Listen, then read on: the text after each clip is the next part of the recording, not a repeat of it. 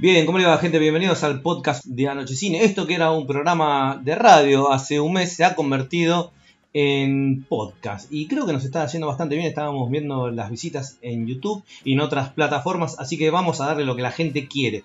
El primer podcast ocupó la bomba que fue Spider-Man No Way Home y ahora vamos con otro estreno muy pero muy esperado. Su tráiler rompió internet y acá estamos con Matrix Resurrection. Pero también vamos a hacer un repaso por la saga Matrix. Estoy con... Preséntense, chicos. Hola, buenas tardes público. Acá les habla Lorenzo, que para los amigos es Lolo. Y muy emocionado de hablar de esta saga que marca un poco de la infancia mía. Aunque no sé si ahora en estos momentos de mis avejentados veintitantos, sí, señoritas, tengo veintitantos, eh, me está, estoy disfrutándola demasiado. Muy buenas para todos, mi nombre es Salvador, acá terminando el año.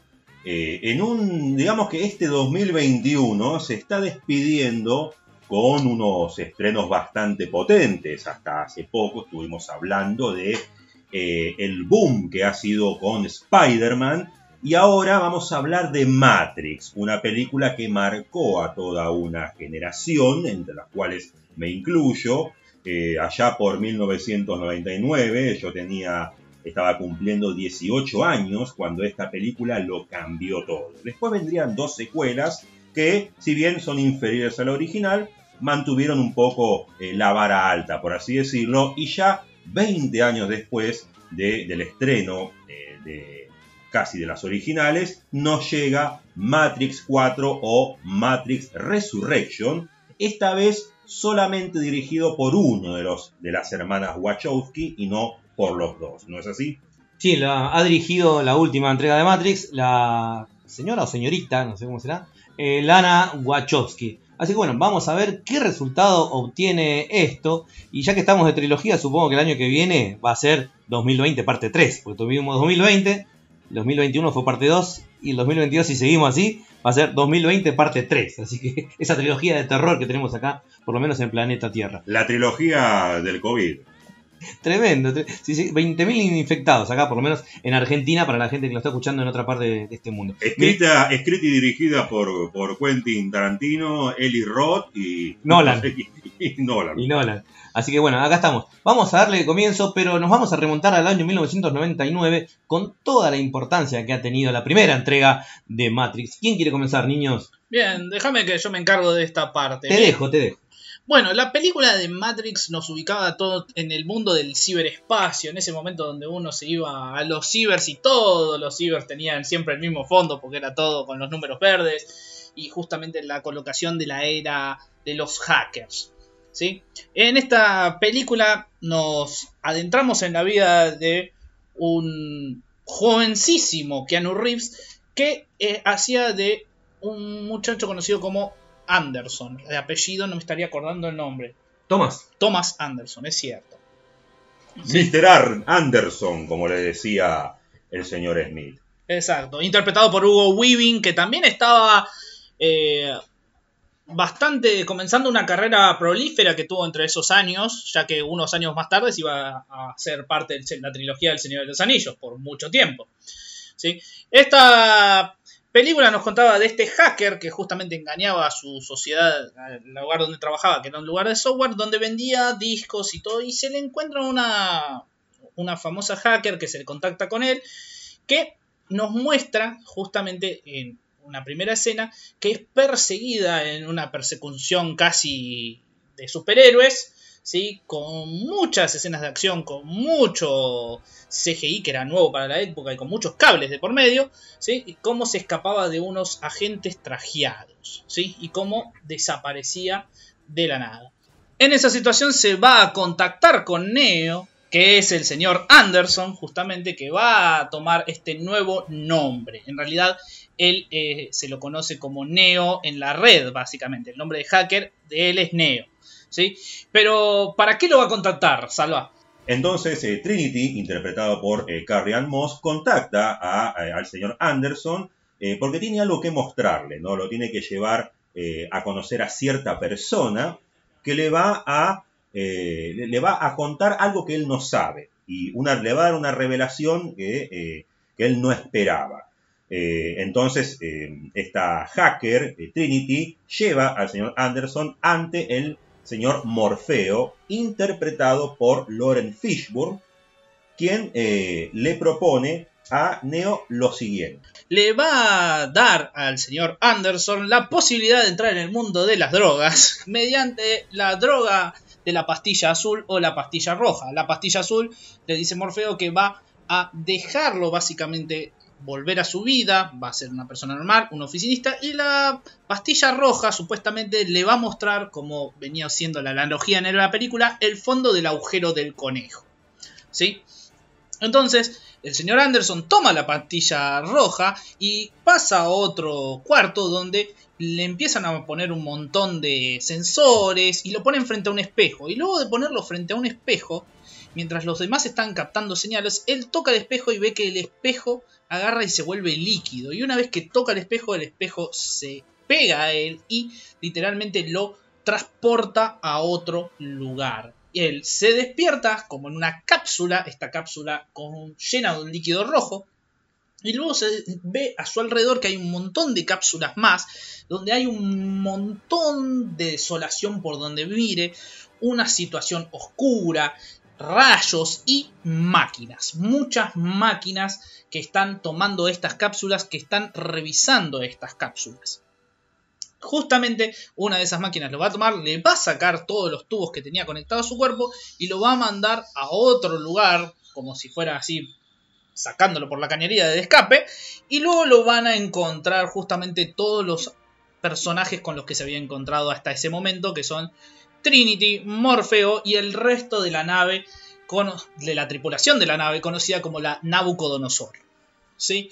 Ahí Morfeo va a volver a insertarlo en este mundo virtual, en una simulación un poco más controlada por los mismos humanos, le va a decir, acá en la Matrix vos te ves así, esto es una simulación de cómo te ves realmente, y le explica que él no está viviendo más en el año que él estaba pensando que estaba viviendo, sino que el año real de la, de la película, si mal no me equivoco, no, No se sabe, dice que no saben qué año es actualmente. Es cierto, pero en algunos puntos creo que se ha llegado a decir que es el año 2099 o 2199. No, la Nabucodonosor figura como una nave construida por la NASA en esa fecha pero no sabemos más. Creo que ni la tripulación sabe exactamente qué pasó.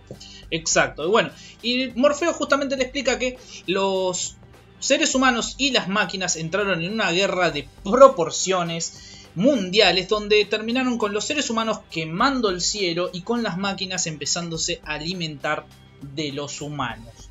Porque los humanos producen una cantidad de energía suficiente para mantenerlos a ellas en funcionamiento. Entonces los cosechan como si fueran simples baterías. Eso hace que justamente Neo agarre y entra en, una situación de shock completamente, no lo puede creer y de a poquito lo van a ir ayornando a este nuevo mundo de cómo también los seres humanos siguen en guerra con las máquinas y cómo hay una profecía que dice supuestamente que hay una persona que va a tratar de cambiar el destino de esta guerra. El elegido. Es chacatamente. En esta situación van a empezar a entrenar a Nio en eh, justamente en cómo desarrollar eh, amplitudes dentro de la Matrix. Lo entrenan en Kung Fu, lo entrenan en karate, lo entrenan en manejo de armas, porque toda persona ahora puede obtener conocimiento gracias a la Matrix. ¿sí?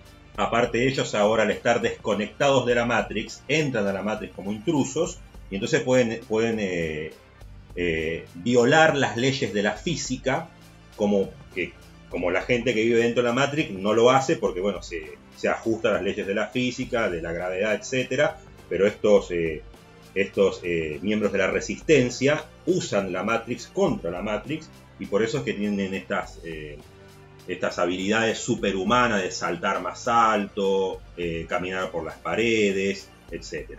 Bueno, una vez que Neo ya está entrenado, vuelven a entrar a la Matrix y ahí descubrimos justamente que hay uno de los personajes de la Nabucodonosor, uno de los tripulantes, interpretado por George Pantomniano, que también se hizo muy famoso por Bad Boys en ese momento. Y por cuidado bebé suelto. Y por cuidado bebé suelto.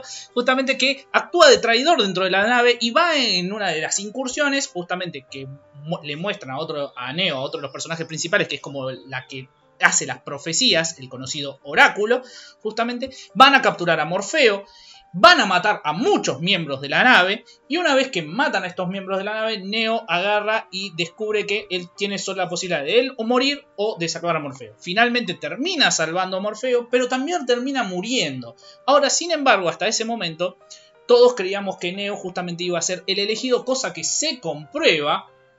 ¿sí? Neo vuelve a revivir dentro de la Matrix y elimina al archienemigo de esta entrega, que es nada más ni nada menos que el señor Smith, interpretado por Hugo Weaving. ¿Sí? Al final de esta también Neo descubre que tiene más capacidades como el, eh, elegido de, por ejemplo, volar. Y así termina Matrix 1. ¿sí? ¿Cuáles son las impresiones de ustedes de Matrix 1? Empezá vos, Daniel. Dale, dale. Te digo que eh, allá por 1999 yo tenía 23 años. ¿sí? Un poco maduro, más allá de la madurez innata que tengo siempre, hasta el día de hoy, eh, me resultó una película primero que... Eh, eh mira, con lo que la voy a comparar. Eh.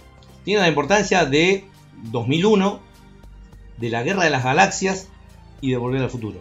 Creo que el próximo clic en la historia del cine, por lo menos en cuanto a, técnica, estética y cambio de generación, es Matrix.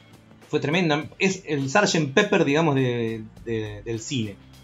Me pareció muy, muchísimo la influencia que tuvo. Pero eh, vamos a calidad cinéfila, ¿sí? No a calidad cinéfila en cuanto a la parte de los efectos, porque es la mejor de todas, pero sí a la historia y a la parte cinematográfica y al guion. No me parece una gran película sacando los efectos y la importancia. No estamos hablando de si es importante o no, porque nadie en el mundo lo puede negar. Si alguien lo niega es un necio. Y hablando de película en general, ¿sí? Eh, me parece una muy buena película que está bien contada, no me parece un guion espectacular. Eh, me parecen muy carismáticos los, los personajes. Eh, me gusta el final, en realidad me gusta toda la película. No tengo nada que reprocharle, pero a mí por lo menos, por lo menos a mí no. El guion y la película en sí, sí la estética, pero no la, película no me partió la cabeza y no soy fanático de Matrix. Me gustó, pero me gustó para un 8. En cuanto a importancia, del 1 al 10, un 11. Yo creo que esto eh, tiene mucho que ver también con el momento en el que uno la vio. Yo cuando vi Matrix estaba cumpliendo 18 años y vamos a decir que sí, como decía eh, Daniel, es una película que eh, parte las aguas eh, de alguna manera, porque definió el estilo y el tono de las películas de acción y ciencia ficción que iban a venir en los siguientes años. La historia es original en el sentido de cómo la cuenta. Lo que cuenta, si uno se pone ya en quisquilloso, puede rastrear el concepto. En alguna que otra película anterior se habla mucho de Dark City, Piso 13, algún que otro capítulo de incluso de Star Trek Nueva Generación que trata de lo mismo. Pero bueno, en definitiva, los Wachowski no inventaron la pólvora, pero supieron utilizarla más que cualquier otro. Y además está decir el apartado eh, técnico con el Ballet Time, que fue totalmente revolucionario cuando se implementó y fue luego copiado hasta el hartazgo. Así que para mí esta película fue un antes y un después y llegó en el momento justo, llegó a las puertas del siglo XXI. Y durante algunos años hubo una especie de Matrix manía en la que todos estábamos con el cuero negro, los lentes negros, eh, pensando en, distopías de, máquinas dominando las mentes, etc. Cosa que también un poco ya lo habíamos, visto en los 80 con Terminator y Skynet. Así que esa es mi impresión de Matrix de 1999, una película muy importante para toda una generación. Claro, a ver, yo cuando la vi era demasiado joven, creo que solo tenía entre 6 y 7 años. Fue una película que era complicada de entender, pero creo que fue una de las primeras películas de ciencia ficción que vi que me volaron la cabeza. Después con el tiempo empecé a descubrir que no era tan así. Después con el tiempo empecé también a descubrir de dónde estaban basados los Wachowski para sus ideas. Recuerden que los Wachowski son muy fanáticos del anime. Y ellos siempre quisieron transportar, es más, a ellos siempre quisieron hacer una película que se hizo ya en versión live action y no le fue muy bien, que es Ghost in the Shell. Eh, o Vigilante del Futuro como se tradujo acá, que es horrible esa traducción, pero bueno, Ghost in the Shell fue la película de anime que le dio vida a Matrix según la Wachowski actualmente. Eh, para mí tiene un concepto filosófico y el tema de la inteligencia artificial que es muy interesante a mi gusto de cómo se desarrolla la misma. Que no está muy abarcado justamente por lo menos en la saga principal live action. Después hubo una famosa entrega conocida como Animatrix. Muy buena, muy buena. Eh. La verdad que me encantó Animatrix. Tendrían que haber hecho más. Claro, que justamente entra entre medio de la primera película y la segunda película, si mal no me equivoco. Exacto. Así que esa saga que explicaba justamente cómo era, cómo había arrancado la guerra, cómo se fue desarrollando, cómo era, y también cómo se, nos damos, se prepara el ataque de las máquinas a la última ciudad libre de los seres humanos, que es conocida como Sion, que tiene un nivel de religiosidad importante el nombre, obviamente. Sí, hay mucha cosa también así críptica en cuanto a lo religioso, ¿no? en, el uso de los nombres, eh, algún, que otro nombre bíblico, eh, hay un poco de eso también. Exacto. Bueno, eh, ahora pasamos directamente a la segunda película que se ocurre en el 2003, específicamente en mayo, habíamos dicho, marzo de 2003. Una en mayo y otra en noviembre, ambas del 2003. ambas... Porque ambas películas son prácticamente una sola, creo que se las puede contar como una sola película. Claro. La segunda película nos traslada que Neo está como practicando con sus poderes nuevos del elegido, pero también nos retrae que un personaje que creíamos muerto en la primera vuelve a vivir, pero no solo que vuelve a vivir, sino que está liberado. Estamos hablando del agente Smith, que ya no es más un agente, sino que simplemente el señor Smith, y que ahora tiene también nuevos poderes, como la posibilidad de multiplicarse justamente. También acá en esta segunda entrega vamos a ver cómo es esa ciudad eh, futurista y vamos a ver cómo va el tema del avance de la guerra y cómo hay que buscar una forma de detenerla. Sin embargo, en las incursiones que tienen se van a tener que topar o van a tener que rivalizar contra el Merovingio. El Merovingio justamente que es un personaje dentro de la Matrix que está liberado, pero que también tiene poder dentro de la misma y que va a introducir otros dos personajes conocidos como el Cerrajero que era uno que tenía la capacidad de abrir todas las puertas de la Matrix, o sea, buscar esos recovejos para cómo entrar de un lado al otro, y al arquitecto. El arquitecto que vendría a ser el creador de toda la Matrix, que incluso le dice a Neo que esto no era la primera vez que lo hacían, o sea que nos decía que ya había habido anteriormente otros neos y otra gente que había intentado restablecer el sistema. Creo que cinco neos le dicen, ¿no? Creo que cinco neos le dice el ¿no? Muchos más. Recordemos la escena donde estaba ante todos los monitores. Pero cuando él le cuenta. Eh, fueron más de, creo que fueron mucho más de, de, cinco. Exacto. Y a él le dice, vos tenés la posibilidad de restartear la Matrix y que la guerra vaya a un impas y que, bueno, vuelva a comenzar todo un tiempo o salvar a tu novia, que Trinity justamente él tiene la profecía de que va a morir en esta entrega, pero él decide salvarla a ella sacrificando justamente la, vida de la ciudad de Sion. Sin embargo, nos enteramos después de esto que no solo que eso no iba a impedir nada, sino que el agente Smith justamente había logrado colarse dentro de otro ser humano y ahora estaba actuando fuera de la Matrix, a partir de otro personaje que justamente logra hacer un sabotaje y eliminar mucha de la fuerza militar de los seres humanos contra la inminente invasión.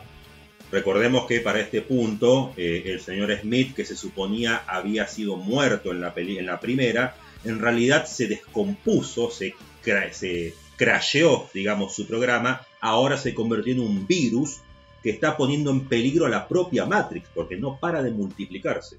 Exactamente. Y con eso, justamente contando con eh, una, eh, una, situación donde se tienen que escapar de la nave porque las máquinas los encuentran y van a volarla a la mismísima mierda, justamente eh, Neo descubre que los poderes del elegido trascienden la Matrix y puede justamente afectar a las máquinas. Esto lo deja en un estado medio de coma va a terminar en una camilla al lado del señor Smith, que también está en un estado de coma.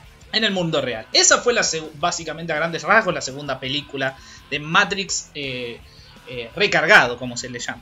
¿sí? Eh, ¿Qué piensan de la segunda parte? Una entrega que continúa la historia que para mí, bueno, este, no, no voy a decir que es innecesaria porque me voy a tirar todos los fans en contra y me van a putear ahí seguramente en YouTube.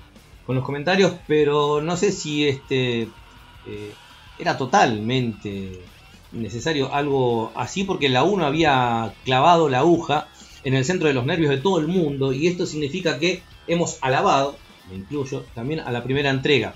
La segunda obviamente no está a la altura y yo por lo menos no pude enganchar del todo con, la trama. Sí me gustó lo que, cuando están en, esa calle y se encuentra la primera vez con Neo acá en la segunda entrega, eh, se empieza a multiplicar el señor Smith, me pareció un muy buen poder. Pero más allá eh, no, no pude enganchar nunca el tren de la segunda. Eh, yo creo que parte del problema de la segunda es que fue concebida como una sola película con la 3, entonces la 2 realmente no termina, solamente es una pausa entre la segunda y la tercera.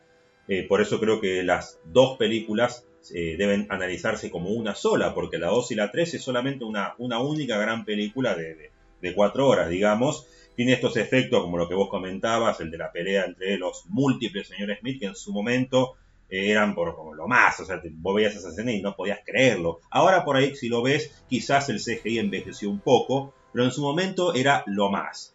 Eh, expande mucho más el lore de, la franquicia. Eh, quizás sí, un poco innecesariamente, porque es cierto, la película, la primera cerraba todo bien y quedaba como una película de ciencia ficción con tintes psicológicos. Pero ya la 3 y la 4 vio el tren de Star Wars y dijo, vamos a crear una franquicia con nuestros buenos, malos y personajes carismáticos. La 2 y la 3 dirás. La 2 y la 3, exactamente. La 2 y la 3. Sí, yo creo que ahora que estoy pensándolo, no sé si fue muy buena jugada que las dos salieran el mismo año. Un poco arriesgado. O sea, no es, no es algo que no se haya hecho anteriormente. O sea, películas segundas y terceras partes con seis meses de diferencia. Pero quizás si la película, la segunda parte hubiera reposado más como un producto en solitario en sí, quizás hubiera tenido otro impacto. Quizás la tercera parte hubiera sido más esperada porque vos querés ver el, el desenlace de ese cliffhanger eh, final, obviamente. No sé si ese es el problema. O quizás es como la película de Harry Potter, Las Reliquias de la Muerte, parte 1 y parte 2. La parte 1 técnicamente la podés evadir y directamente a la segunda. Agarrar la parte 1 los primeros media hora y los últimos y la última media hora. De Matrix recargado se podría hacer una similitud similar. Podrías haber hecho las dos películas una sola y que no sea una trilogía, que sean dos. Sí, aunque no sé si hubieras tenido suficiente desarrollo de personajes no sé si podrías haber incluido todo lo que le pasa a Neo en una tercera, en una, una única secuela. Sí, no están teniendo en cuenta algo que a veces importa más que lo artístico, que es el caché de los actores. Cobraron dos veces. Y la película rindieron. O sea, esto rindió, por algo se dividió, por eso se decidió alargarlo, porque estas son las secuelas de también venimos por tu dinero. Y por eso te digo, este, hay un, un elemento pecuniario, ¿sí? que no, que no están teniendo en cuenta, que es si puedo cobrar 20 millones, ¿por qué no cobrar 40? ¿Sí? ¿O no, Lorenz? ¿Estamos bien así? Es que terminó saliendo bien, porque terminaron resultando las dos secuelas. Creo que no fueron tan taquilleras como la primera, pero lejos estuvieron de ser un fracaso. Eh, terminó siendo una trilogía rentable. Eh, pero bueno, ya para cerrar, vamos a ir con la tercera. Yo veo Terminator 3 cada vez que la pasan en la tele. Totalmente. No me importa. y eso que es está considerada como una mala película, a muchos no le gustó, a mí me gustó. No, sé si me gustó, no buena. En gusto, mira, si tengo que ver lo que vino después, deja, déjame, déjame con la 3. Pero la, la miro siempre que la pasa. Sí, totalmente, porque son entretenidas. Porque ahora se perdió eso también. Ahora hay películas que antes había secuelas innecesarias, pero divertidas. Ahora son innecesarias, pero aburridas y malas. Pero bueno, ahora vayamos con el desenlace de lo que parecía que iba a ser una trilogía que se iba a cerrar para siempre, que es eh, Matrix Revolution, en la cual terminamos de entender qué pasó o no entender, según se quiera, porque creo que hay gente que acá eh, se hizo un, em, embrollo, ¿no? Y, creo que no quedó bien en claro algunas cosas. Pero bueno, eh, a grandes rasgos, ¿qué pasó en la tercera? Claro, bueno, supuestamente Neo había logrado trasladar sus, poderes del elegido al mundo real, haciendo que las propias máquinas cayeran ante sus poderes cuasi divinos. ¿sí? Eso lo había dejado en un coma, pero en la Matrix lo dejó como una especie de estación en la cual no tiene forma de entrada ni de salida, básicamente. Como está perdido como dentro de la Matrix. Estaba como en, un, como en un videojuego viejo, eso que te ibas por un lado y aparecías por el otro. Exacto, es como si hubieras estado en el, justamente jugando al Pac-Man, ¿sí? Aparecías por un lado y salías por el otro. En esta situación, eh, Neo no entiende nada y los únicos que lo pueden rescatar son justamente Morfeo y Trinity, a lo que van justamente con el oráculo, ¿sí? El oráculo justamente que los contacta a ellos, ¿sí? A través de Sera, un personaje que no hemos hablado mucho, pero que Sera justamente era como el protector del oráculo y había aparecido en Matrix recargado. ¿sí? Un personaje que curiosamente iba a tener un spin-off en su momento a- con Jet Li y que nunca se le llegó a concretar, básicamente. que era idéntico, con los lentes puestos, era Jet Li. Claro, pero en realidad eh, el, mu- el muchacho que hacía esto se llamaba Colin Chow y nunca más apareció, obviamente. Bueno, justamente eh, acá eh, se dan cuenta quién es el que tiene capturado a Neo, que es nada más ni nada menos que el Merovingio. Y van a tener que ir a pelear con él, básicamente, a negociar, entre comillas, para que lo libere. La negociación sale completamente a favor de Trinity y Morfeo después de una batalla con armas y tiros y mucha cosa gorda. Y liberan justamente a Neo de la Matrix. Cuando lo liberan, Neo se entera de toda la situación y además él reacciona de qué es lo que tiene que hacer. Que es ir a la ciudad de las máquinas para detener esta guerra. Entonces, va a tomar una de las dos naves que hay en ese momento. Ellos, eh, justamente la tripulación del Nabucodonosor fue rescatado por la nave del martillo. ¿sí? Y acá justamente eh, Niobe, que está interpretado por Jada Pinkett Smith, ¿sí? la actual esposa de justamente de Will Smith, ¿sí? ¿No levanta... estaban separados? No, No, entraron en una crisis con todo esto mediático que ocurrió, pero no se separaron. Claro, justamente actualmente la, esposa de Will Smith, ¿sí? que en ese momento también lo era, creo, si mal no me equivoco. Ella le va a entregar la nave a Neo para que vaya justamente a la ciudad de las máquinas, mientras la otra nave se dirige, se dirige a Sion, donde las máquinas finalmente ya están entrando literalmente a la ciudad y hay escenas y CGI de guerra a más no poder. En que quizás una de las imágenes más, eh, ¿cómo se llama? Más eh, interesantes de toda la saga, porque la verdad que son Sí, esos, visual- esos robots peleando contra las máquinas ahí con las ametralladoras es bastante potente. eh, potente, ¿no? Yo que la fui a ver al cine me acuerdo que era una escena buenísima. Ni- sin necesidad de 3D sentías que, por ejemplo, en cualquier momento las máquinas cuando hacían toda la ola te iban a atravesar. Justamente eh, mientras el martillo tiene que ir a la batalla en Sion, Neo se va con Trinity a la ciudad de las máquinas, donde son interceptados por el agente Smith de carne y hueso, lo que deja ciego, quien deja ciego a Neo, pero que él de todas formas obtiene poderes a lo cuasi Daredevil y puede ver a las personas eh, por con colores amarillos, no como Daredevil, Daredevil los veía en azul en ese momento. Gracias Ben Affleck.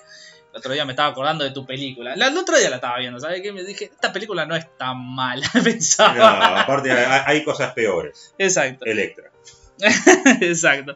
Bueno, finalmente Neo llega a la ciudad de las máquinas y se va a conectar de nuevo a la Matrix para decirles que él, eh, justamente el virus, que es el agente Smith, está fuera de control y que él lo debe detener. Finalmente entran y se da la batalla, más batalla y más final que podríamos haber deseado. A lo Dragon Ball. Claro, ahí podemos ver la completa influencia del anime justamente en esta película. Con Es, es lo, música- es lo más parecido a Dragon Ball que, que Dragon Ball Evolution. Exacto. Donde finalmente Neo va a derrotar al conocido agente Smith y él también va a fallecer en esa batalla.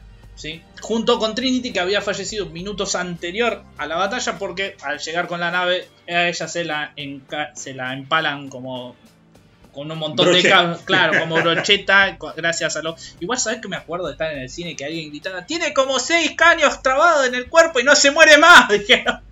Sí, sí, fue una muerte bastante. A, a lo Logan fue la muerte. Claro, sí, bueno, pero no era necesario. No, no, es verdad. No era Eh. necesario. Bueno, finalmente la Matrix se restartea, la guerra termina, ¿sí?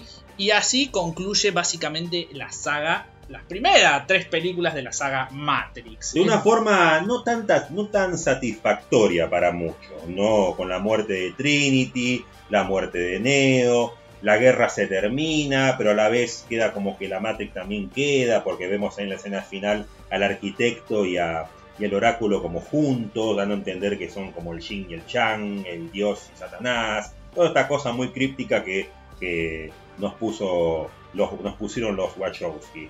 Eh, y así se cerró, entonces, en el 2003, esta, esta franquicia, que muchos habrán creído que hubiera sido más explotada inmediatamente, ¿no? Sin embargo, se quedó acá, se quedó con un par de videojuegos de PC y consola, y no más. O sea, es como que rápidamente se apagó el fuego de, eh, de Matrix y tuvimos que esperar mucho tiempo, mucho, digamos, sorpresivamente, para que llegue una cuarta entrega de esas que uno dice, ¿era necesario o no era necesario? Cabe aclarar que igual tanto las hermanas Wachowski, eh, hermanos en ese momento, querían retirarse de la saga y los actores principales también pasaron a otros rumbos, pasaron a otras historias. Entonces, debido al poco interés en regresar, encima la gran mayoría de las tramas estaban cerradas. El agente Smith estaba muerto, Neo estaba muerto, Trinity estaba muerta, el único que había quedado vivo era Morfeo y la guerra había terminado. Por lo tanto, no había una necesidad de reabrir básicamente la historia. We come for your money. Claro. Así llega Matrix eh, Resurrections. Matrix Resurrecciones llega finalmente a las pantallas. Donde, dato de color, Warner iba, quería hacer una película de Matrix 4. No le importaba si estuvieran los involucrados o no. A esto vuelve Lana Wachowski. Solamente ella no vuelve con su hermana. ¿Sí?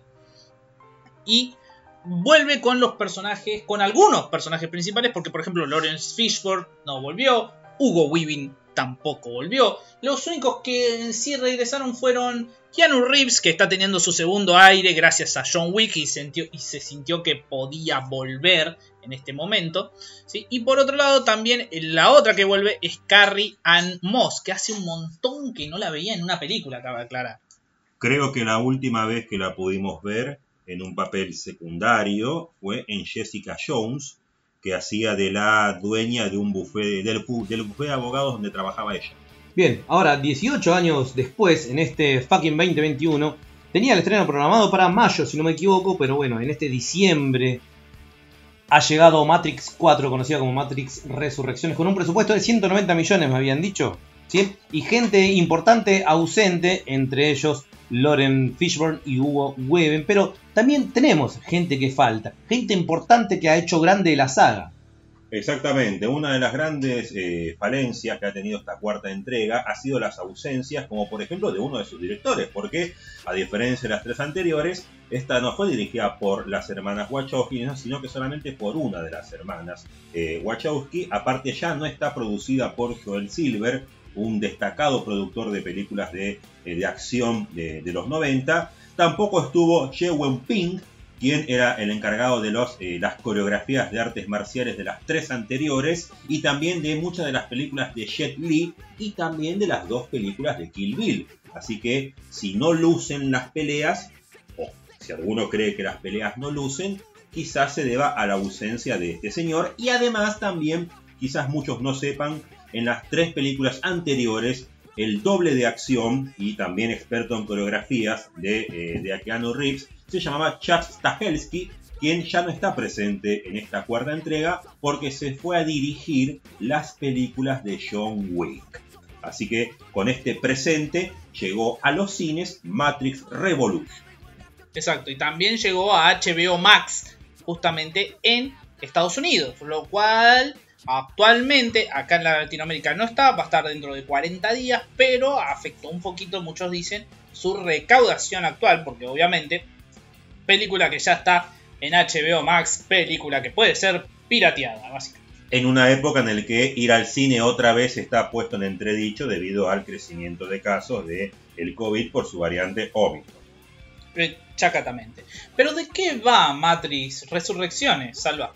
Bueno, em, después de lo que nos dejó la película anterior, esta de 18 años atrás, parecía que había terminado la guerra y los protagonistas estaban muertos. Pero acá descubrimos que eh, todo está como si no hubiera pasado nada. Descubrimos que el mundo real existe, es decir, la Matrix, y vemos que ahora el señor Anderson es un destacado programador de una empresa de videojuegos y de nuevo siente que algo está mal en su mundo. Eh, por su lado, eh, Trinity ahora lleva otro nombre y lleva una vida de casada con hijos que también siente que algo no está bien en su vida. Y esto hubiera quedado así de no ser que aparece de la nada una misteriosa mujer llamada Books, quien acompañada de un experto en, eh, en tecnología se transporta a esta nueva Matrix para revelarle a los protagonistas de que justamente el mundo en el que viven no es el que ellos creen y que nuevamente tienen, tenemos que otra vez repetir lo que pasó en la primera, extraer a, Neo de la Matrix para llevarlo al mundo real, pero descubrimos que ese mundo real ya no es el de la primera, no es Sion, sino que es una nueva ciudad, parece que pasaron muchas cosas de por medio, pasaron muchos años también, porque parece que eh, pasaron más años de lo que creíamos. 60, dice, ¿no? Parece que Neo lleva más tiempo del que él cree sumido en esta nueva Matrix, eh, hasta que, bueno, después de varios idas y vueltas, lo liberan y otra vez hay que ponerlo al día de todo lo que está pasando, que es muy parecido a la primera, pero hay algunas diferencias. Bien. ¿Qué te pareció justamente Matrix Resurrecciones? Bien, ya eh, me logré enganchar con el hilo de Matrix, con esta 4, perdido en la mitad de la segunda y también en la tercera. Eh, por eso solamente la tenía por flashback así a la tercera por eso no quise colaborar. Pero ya en la 4 me puse al tanto, he buscado algún resumen de las demás. Y te puedo decir que eh, me faltaron los últimos 10 minutos. Pero ya me contó Salva cómo termina esto. Eh, me pareció primero la estética común de lo que es Matrix. No me parecieron espectaculares las peleas. Me parecieron tan buenas, pero como la primera. Y la primera es del 99. ¿sí? Habiendo pasado cosas como Ip Man, La Redada o Kill Bill, esperamos que cualquier eh, pelea de Matrix sea por lo menos espectacular y te rompa la cabeza. De ahí para arriba. ¿sí? De ahí podemos empezar a, negociar. La trama, la verdad que no voy a decir si es buena o mala, me pareció un poquito aburrida. En algún momento como que me perdí, eh, enganché el hilo allá después pasando una hora más. Y me pareció muy buen personaje el psicoanalista, que después, bueno, vas a decir quién es, Sala, pero me pareció muy interesante esto de volver a convertirse en lo que es el agente Smith. Neil Patrick Harris, interpretado por eh, este. Lo conozco, si lo tengo de alguna serie. Sí, How I Meet Your Mother. Eh, challenge accepted. Que, eh, al margen de lo que estamos contando, creo que este señor en esa serie tiene el mérito, dicen, de haber inventado el concepto de Cobra Kai. Ah, sí, obviamente. En un capítulo, él, es el que propone que, justamente... él, dice que el verdadero villano no es justamente Ay, no me sale el nombre del personaje en Cobra Kai. El, eh, rubio. Sí. Que en realidad el malo es. El rubio. El, malo es en realidad. Eh, Daniel. Daniel y no el, el rubio. Ralph Macchio. Ralph Macchio. Claro, que en realidad. Y encima dice, aparece Ralph Macchio en una escena. Y justamente él dice. Me ibas a traer al héroe. Me ibas a traer al héroe. cumpleaños, que estaba vestido de payaso. Estaba vestido de payaso. William Zapka. Ahí está, William Zapka. Ahí está, porque se saca el maquillaje de a poco. Sí, qué, grande. Tiene 50 millones de visitas esa escena. Y, sacando, bueno, esta serie es un, es un actor secundario eh, bastante competente. Recurrente, recurrente. Eh, recurrente. Sí, sí, sí, la verdad que sí. Eh, para terminar, decía que en algún momento me, me aburrió un poquito. La acción está, pero me pierdo cuando empiezan a dar muchas explicaciones y nombres. Es que soy lento. Bueno, a mí en lo que es eh, la película, sinceramente, yo creo que tiene un buen arranque, un buen arranque, pero lamentablemente creo que cae justamente en una situación de cómo tratar de agarrar y poner tanto metamensaje dentro de la misma película. Datos de colores, la película se iba a hacer, Matrix 4 se iba a hacer independientemente de si estaban involucrados los originales. Warner quería hacer una obra y Lana Wachowski entró en escena para decir, no, dejen, la hago yo. Y en ese, la hago yo, agarró y me tiró muchos palos en el guion para Warner, para esta idea de cómo se funcionan las compañías, de cómo te controlan. Volvieron un poco a esa filosofía que tenía la primera entrega, dejando de lado la parte más eh, blockbustera de la segunda y la tercera. Que en ese sentido eh, se agradece, por lo menos durante la primera hora, pero que después va decayendo a un final donde te puede dejar satisfecho o no. Ese es mi punto. Por eso es, es una película que actualmente parte aguas entre los críticos. Algunos la consideran una gran película y otros la consideran... Otros la consideran mala y otros muy mala. No, no, Como no. dice, como dice el dicho, en las discusiones en el matrimonio pasa uno. A veces vos has- estás equivocado, a veces ella tiene la razón. Es así. A veces pasa uno. Dale, Ay, dale, Dios. Salado. Bueno, ahora voy a dar mi impresión acerca de esta película que, bueno, eh, yo sí, no es que haya, sí, Modo Polino on. Bueno, yo considero que Matrix 4 no solamente es la peor película del año y de la década, yo creo que es una de las peores películas desde que empezó el siglo XXI. Es una falta de respeto total a la saga, a los seguidores y encima al propio director en sí, porque solamente nos deja en evidencia que Lana Wachowski junto con su hermano solamente tuvo un golpe de suerte a la hora de hacer la primera película, la continuó con las otras dos, pero nunca logró meter otro éxito en Hollywood y ahora encima nos quiere convencer que esto es una crítica a la industria cinematográfica, cuando es no más que un monumento a su propio fracaso, porque ven que cobró por hacer esto, así que no me vengan a disfrazar con que eh, esto es una crítica a la industria para cubrir que la película es basofia. La película deconstruye, tanto que les gusta mucho este término que se usa mucho ahora, por no decir que destruye todo lo que hizo grande a la primera y a las dos secuelas que son un poco inferiores a la primera pero me parece un despropósito total. La película es la primera hora es un tiempo muerto que no conduce a nada, con un humor que no hace reír a nadie, donde los protagonistas se, re- se, eh, se ríen de sí mismos y donde Matrix se vuelve eh, una, eh, una película dentro de una película y esto siempre fracasa en el cine. Ya pasó con Scream 2, donde estaban filmando Scream dentro de Scream, ya pasó en Pesadilla 7, donde estaban filmando Pesadilla dentro de Pesadilla. Este recurso estilístico siempre fracasa y es cuando ya no tenés ideas. Ah, después de la primera hora de película, empieza realmente la película que es un refrito de la original, pero con mucho metamensaje que enrosca mucho la historia y encima las escenas de acción no están a la altura porque están movidas, borrosas, no hay escenas épicas. Para mí queda muy por debajo de las tres anteriores, una desilusión total. Podría decirse que el reflejo de la película es la interpretación de Keanu Reeves de Neo durante todo el metraje. Parece un personaje viejo y cansado, como lo está esta franquicia que en su momento fue sinónimo de modernidad. Bueno. Sí, lo que quería rescatar es de lo de Neo, la imagen eh, que tiene este personaje Bugs de, de Neo. La primera vez que lo ve, se lo toma desde. No, no me sale el nombre del plano, no es cenital, pero no, no me acuerdo. De abajo hacia arriba, creo que es contrapicado, si no me equivoco. Eh, y él tiene la cara como si fuera un, Jesucristo. Fíjate que parece Cristo cuando está arriba del, edificio y está a punto de, saltar, que le había cambiado la vida a Bugs, que es el click que le hace a Bugs para ir a buscarlo.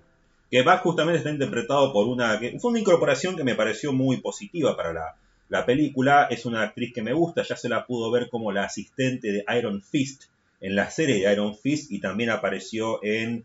eh, ¿Cómo se llamaba esta la que reunió a todos? Eh, a la que reunió a Daredevil, a, a- Los Defenders. Defenders. apareció en The Defenders y también apareció en, eh, en Games of Thrones, haciendo una de las eh, de estas mujeres que peleaban, no me acuerdo ahora el nombre, con las lanzas. Eh, sí me parece una, una artista marcial competente y sí me, me pareció, creo que lo único que puedo rescatar. Ella es la que tiene el conejo blanco, ¿no? En el brazo. Exactamente. Conejo O sea, blanco. Vuelve el conejo Claro, blanco. en parte, y por si no te quedó claro, por si sos millennial, te lo dicen bien. ¿Te acordás? El, el Alicia y el conejo, bueno, este es el conejo que tengo yo tatuado acá, ¿se entiende? Bueno, Que es el mismo conejo que cuando lo van a buscar a Neo en la primera, ¿no? Claro. Eh, por eso decía que se resiente un poco las escenas de acción al no estar justamente este coreógrafo oriental que sí estuvo en las tres primeras y en Kill Bill, yo creo que en Kill Bill me parece que las escenas de artes marciales no estaban flojas. Tremendo, tremendo. Bien, eh, ronda de puntaje. Para esto, dale. Eh, yo le doy 6. Mi puntaje es un 6 para la película. A mí no, no me terminó de convencer.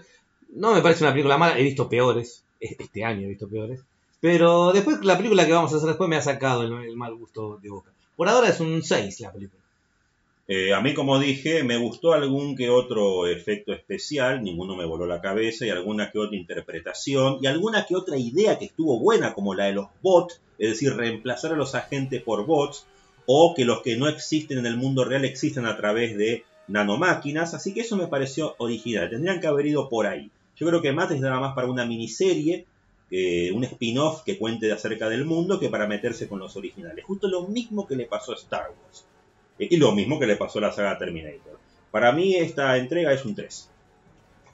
¡Duro, duro, duro, duro! Bueno, 6 y 6, 12 y 3, 15 promedio.